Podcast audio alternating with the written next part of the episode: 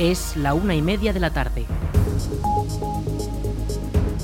Buenas tardes, viernes 21 de octubre retomamos la información local en la Almunia Radio en el 107.4 de la FM para informarles acerca de la actualidad de nuestra localidad y comarca.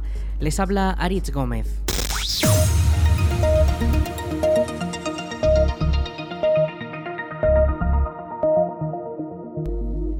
La Guardia Civil ha detenido a un conductor por presunta falsificación de documentos. Los hechos ocurrieron durante la noche del 5 al 6 de octubre, cuando una patrulla de tráfico de Calatayud se encontraba realizando distintos controles de alcoholemia en la carretera A2302 en el término municipal de Morata de Jalón.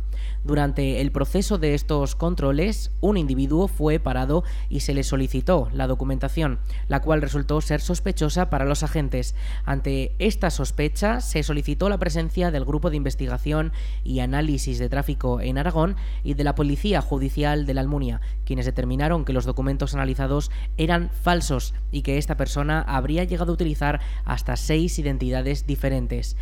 El detenido residía en Morata de Jalón y se presentaba como un ciudadano francés, aunque las labores de investigación determinaron que era marroquí, que tenía varias órdenes de ingreso en prisión y de expulsión del espacio Schengen, por lo que debía ser expulsado de España. El varón de 41 años fue puesto a disposición judicial por un delito contra la seguridad vial, puesto que tampoco contaba con permiso de conducir. La justicia decretó su ingreso en prisión y actualmente se encuentra encuentra en la prisión de Zuera.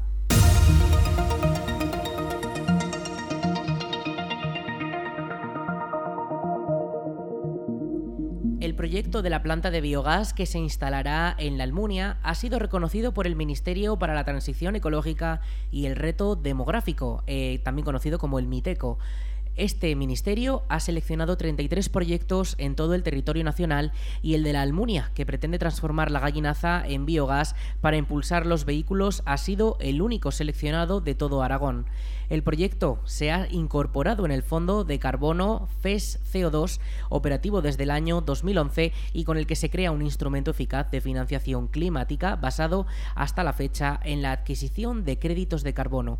En total, con los 33 proyectos seleccionados, se pretende reducir la huella de hasta 2 millones de toneladas de CO2 de cara a los próximos años.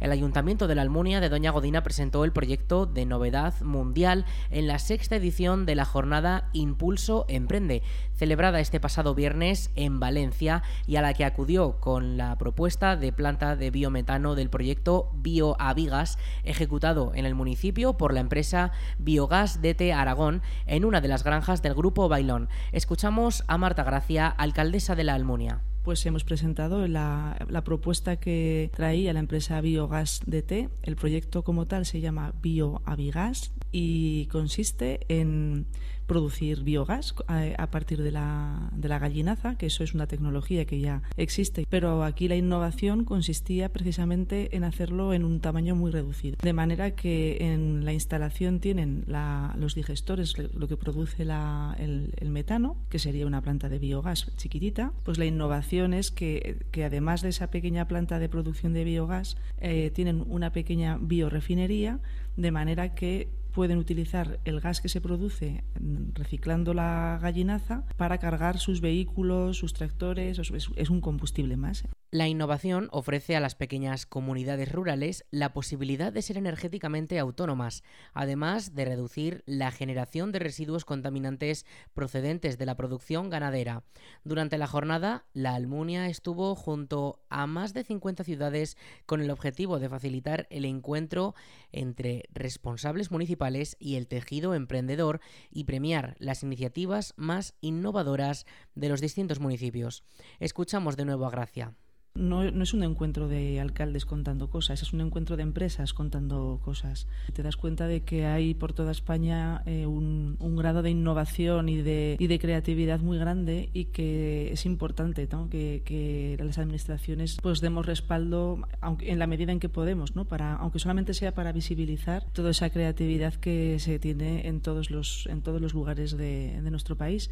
Pues es importante que tengamos la capacidad de innovar, de crear y de que nuestras empresas pues, se muestren. Y bueno, para nosotros esta ha sido una primera experiencia porque como es la primera vez que estamos en estas redes, estamos empezando, es muy interesante y bueno, siempre también a las empresas les interesa porque al final tener a 50 empresas juntas siempre favorece pues que haya o bien inversores o bien intercambios. Bueno, yo creo que encontrarse y conocerse siempre es positivo. Gracia también ha destacado que la participación en el encuentro de Valencia ha sido una muestra de cómo el reconocimiento como el título de Ciudad de la Ciencia y la Innovación que ha recibido la Almunia para los próximos cuatro años es una oportunidad de aprender de los demás municipios y de aportar nuestras experiencias y demostrar que el mundo rural tiene mucho que aportar. Lo que a mí me pareció diferente de todos los demás es que nuestro proyecto estaba pensado desde un medio rural y para el medio rural. Y por eso creo que la innovación que nosotros presentamos era todavía más interesante. A lo mejor es que no lo contamos lo suficientemente bien, habrá que aprender porque había que contarlo en tres minutos de reloj. Cuando se pasaban los tres minutos exactos, se te cortaba el micrófono. Y es muy difícil contar tu idea en tres minutos de reloj. Pero bueno, yo creo que, verdaderamente nos den o no nos den el premio, eh, para mí ese fue verdaderamente el factor diferencial del proyecto que presentaba la Almunia, que venimos del medio rural y lo pensábamos para el medio rural. Eso nadie más lo hizo. Ahora el ayuntamiento espera poder volver a participar en las próximas ediciones.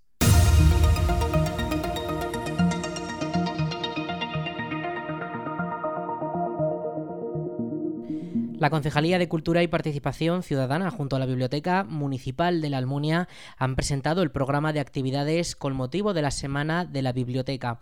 Este evento comienza el lunes 24 y finaliza el lunes 31 de octubre y se celebrará en la Biblioteca de la Almunia con entrada libre en todos sus actos hasta completar aforo. Entre las distintas actividades encontramos encuentros con autores como Omar Fonollosa el día 26, Víctor Juan el día 27 y Manuel Julvez el día 28. Cuentacuentos también el día 25, bajo inscripción llamando a la biblioteca, y la presentación del libro El Paseo por la Almunia el día 31. El Banco de Sangre llama a todos los vecinos de la Almunia a que acudan a donar sangre durante los días de campaña en los que permanecen en la localidad. Para poder donar sangre se puede acudir al Palacio de San Juan durante los días 20, 21 y 24 de octubre de 5 y media a 9 de la noche. Desde la entidad explican que necesitan unas colectas extraordinarias en esta campaña para poder atender todas las necesidades de los pacientes. Recordamos, este jueves, viernes y el próximo lunes por la tarde en el Palacio de San Juan.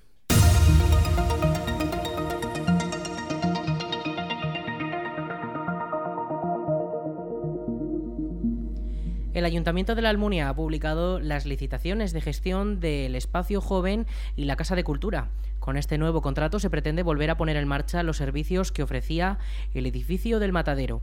Escuchamos a Juan José Moreno, teniente alcalde de la Almunia por fin va a reabrirse. También son problemas de la pandemia, de, las empresas, algunas empresas de servicios han desaparecido y es un poco costoso también preparar todo el pliego, adaptarte a las nuevas modalidades. Y al final ya eh, sale esta, nueva licitación, serán eh, un contrato de dos años más uno más uno, con lo cual la empresa podrá estar eh, cuatro años si las prórrogas se ejecutan y bueno, es una obra muy demandada porque también, como digo, una obra, un servicio muy demandado para que albergue allí en el espacio eh, joven, pues toda la, en este centro comunitario de cultura, que es el que llamamos ahora, eh, albergue pues a toda la actividad y bueno, pues también va a haber alguna pequeña obra también para ampliar, ya que ese espacio va a ser dedicado eh, para, mm, para todas las actividades culturales. Ya tenemos el espacio joven, tenemos la, la, parte de restauración, tenemos la sala de dibujo y pintura y el almacén que había contiguo de jardinería, estamos desmontándolo para que se haga la obra pertinente y ampliar esa zona, con lo cual todo el entorno interior de, de, lo que era el antiguo matadero va a quedar para este tipo de actividad, con lo cual se agradece también dotar, bueno, y los, y los cuartos de ensayo donde se realizan eh, por parte de los grupos eh, locales y por parte de, de, la J o de todos eh, gente que lo, que lo solicita para poder tener ahí en esos, en esos cuartos que están acondicionados perfectamente, insonorizados, pues que hagan su actividad musical también. Además, desde el consistorio ya se tienen adjudicadas las licitaciones para la sustitución de las farolas por lámparas LED y de la actuación en la ermita de Cabañas. Escuchamos de nuevo a Moreno. Por ejemplo, la iluminación, esa sí que tiene que estar acabado a final de año y, la ermita pues ya empezará. La ermita eh, se acaba de, autorizar, bueno, se acaba de adjudicar a la empresa se ha llevado la misma empresa los dos lotes, el de la capilla de San Nicolás de Bari y, lo que son los arcos con lo que es, una buena noticia porque se va a coordinar y, bueno, como eran dos lotes diferentes, podía optar una, podía haber una empresa haciendo una obra y otra, pero en este caso han sido eh, la misma empresa, con lo cual la, veremos muy, prontito también. Y la calle Santa Pantaria, pues ya está a punto de, notificarse, está adjudicada prácticamente y solo falta notificarse y empezar las obras. Son obras que, como digo, tienen tiempo y plazo y tenemos que ser muy, muy meticulosos. En cuanto a la potabilizadora de agua, también se ha resuelto el contrato y actualmente se encuentra en un estado avanzado y cada vez queda menos para ver su construcción. Escuchamos a Juan José Moreno. Esa es otra obra muy importante para nuestro para el equipo de gobierno del Ayuntamiento de la Almunia y la estábamos eh, siempre sabemos que la calidad del agua de la Almunia es no es buena no es buena porque es todo es manantial es una zona muy calcárea y tiene pues una gran una gran aportación de cal pero que eso es perjudicial tanto para el cuerpo humano en pequeñas dosis pero también para electrodomésticos tuberías eh, todo el daño que provoca con lo cual ahora ya que tenemos el agua de boca asignada y lo tenemos ya en la entrada, digamos, del depósito de, de la cuesta, lo que nos toca es hacer la potabilizadora, que hemos hablado ya más de una vez. Ya está adjudicada el proyecto, eh, se ha adjudicado a Villar Sampío, que fue la empresa de, arquitectura que hizo, que realizó el proyecto de la guardería, de la escuela infantil que tenemos en Avenida Corazón de Jesús, con lo cual es una buena. Todo el mundo, o muchos hemos visto ya, o la mayor parte del pueblo hemos visto la obra de la escuela infantil, una obra mm, pues que ha durado un tiempo, pero que creo que todo el mundo está satisfecho de cómo ha quedado interiormente y exteriormente y de la amplitud y de la luz que tienen los, los niños, con lo cual tenemos garantía de que esta, esta empresa eh, va a realizar un buen proyecto de la potabilizadora.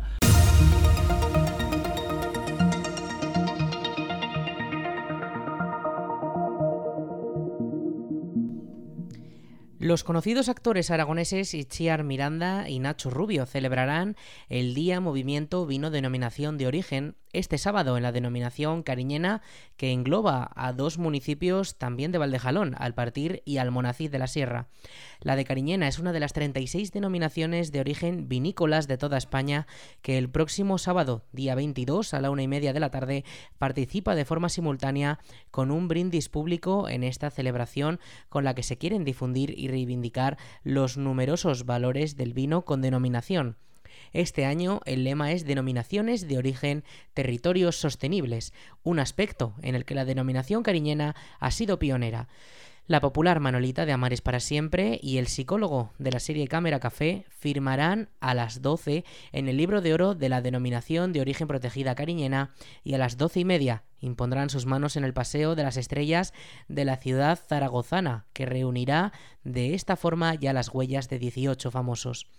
La denominación cariñena, que este año celebra además su 90 aniversario, sirve como ejemplo de alianza para lograr los objetivos de desarrollo sostenible.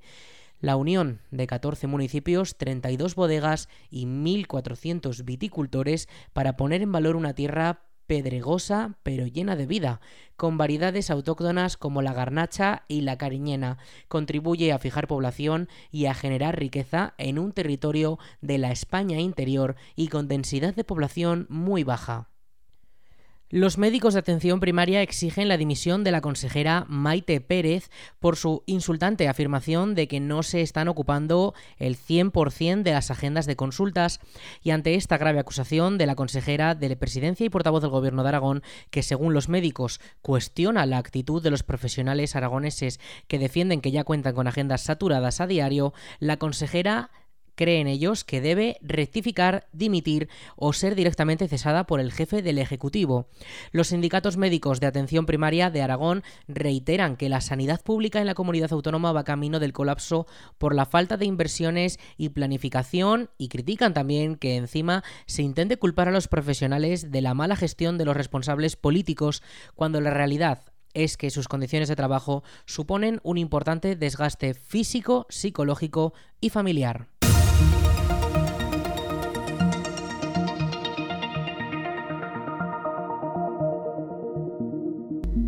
La Diputación de Zaragoza ha repartido 350.000 euros en ayudas para la realización de actividades deportivas entre 217 clubes y asociaciones de la provincia.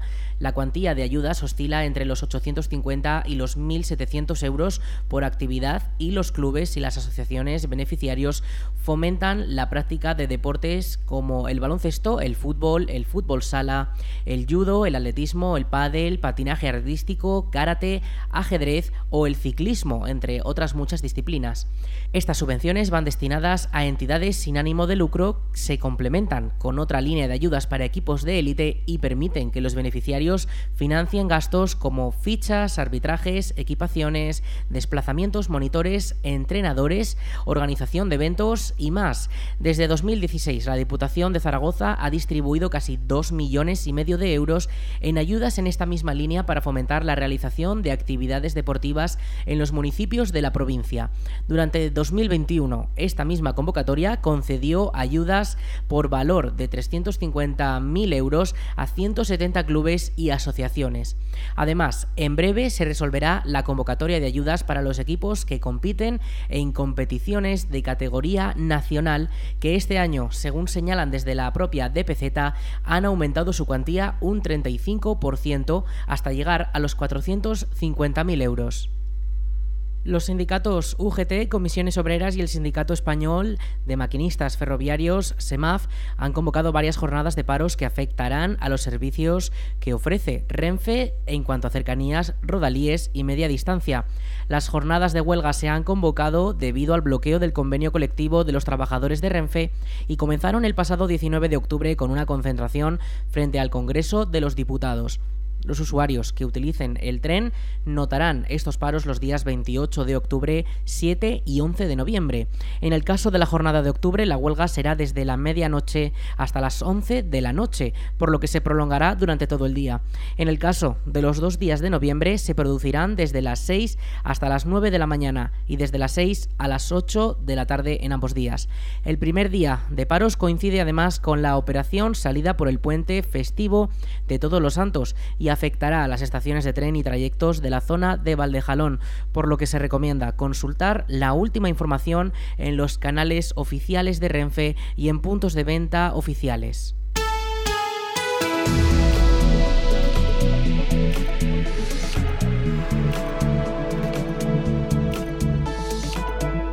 Cuanto al tiempo, para la jornada de hoy viernes se esperan unas leves lluvias, posiblemente que caigan lluvias durante las primeras horas de la tarde, hasta las 6 de la tarde. A partir de esa hora, simplemente cielos cubiertos y hoy se espera una temperatura máxima de 24 grados y para la próxima madrugada una mínima de 14. Durante la jornada de este sábado, una máxima de 27 grados y una mínima de 15. Cielos prácticamente cubiertos, pero durante la tarde se podrá ver algún rayo de sol también. Y para la jornada del domingo tampoco esperamos lluvias, igual que el sábado, y tendremos una máxima de 26 grados con una mínima de 13. Eso sí, el viento soplará desde el suroeste, por lo que habrá rachas de hasta 30 kilómetros por hora.